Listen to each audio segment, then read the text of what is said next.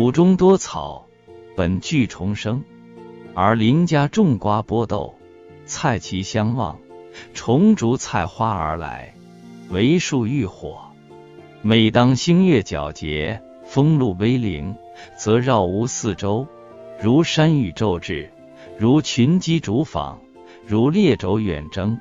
比起此落，嘈杂中消，加以树叶萧萧，草稍瑟瑟，其声故有如欧阳修所赋者。然习闻既惯，颇亦无动于衷。唯秋雨之后，茅檐犹有点滴声。燃菜油灯作斗大光，于案上读断简残篇，以招睡神。时或窗外风吹竹动。蟋蟀一二头，唧唧然，铃铃然，在阶下石隙中偶弹其翅。若琵琶短弦，洞箫不调，未觉增人愁思。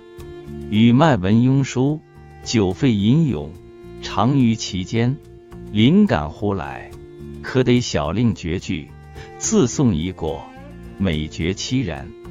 故年来既作呻吟语，随成随弃之。亦不以是人也。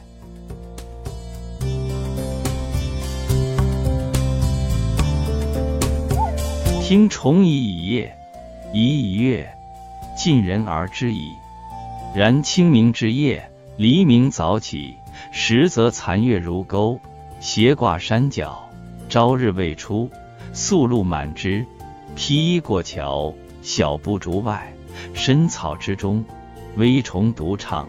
其声叮叮，一二分钟一阙，绝似小扣金铃，闲敲石磬。妙在小，又妙在能间断也。此非成世人所能知，亦莫能得此境遇。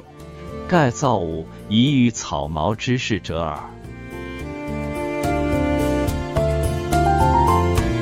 张恨水重生分享完了。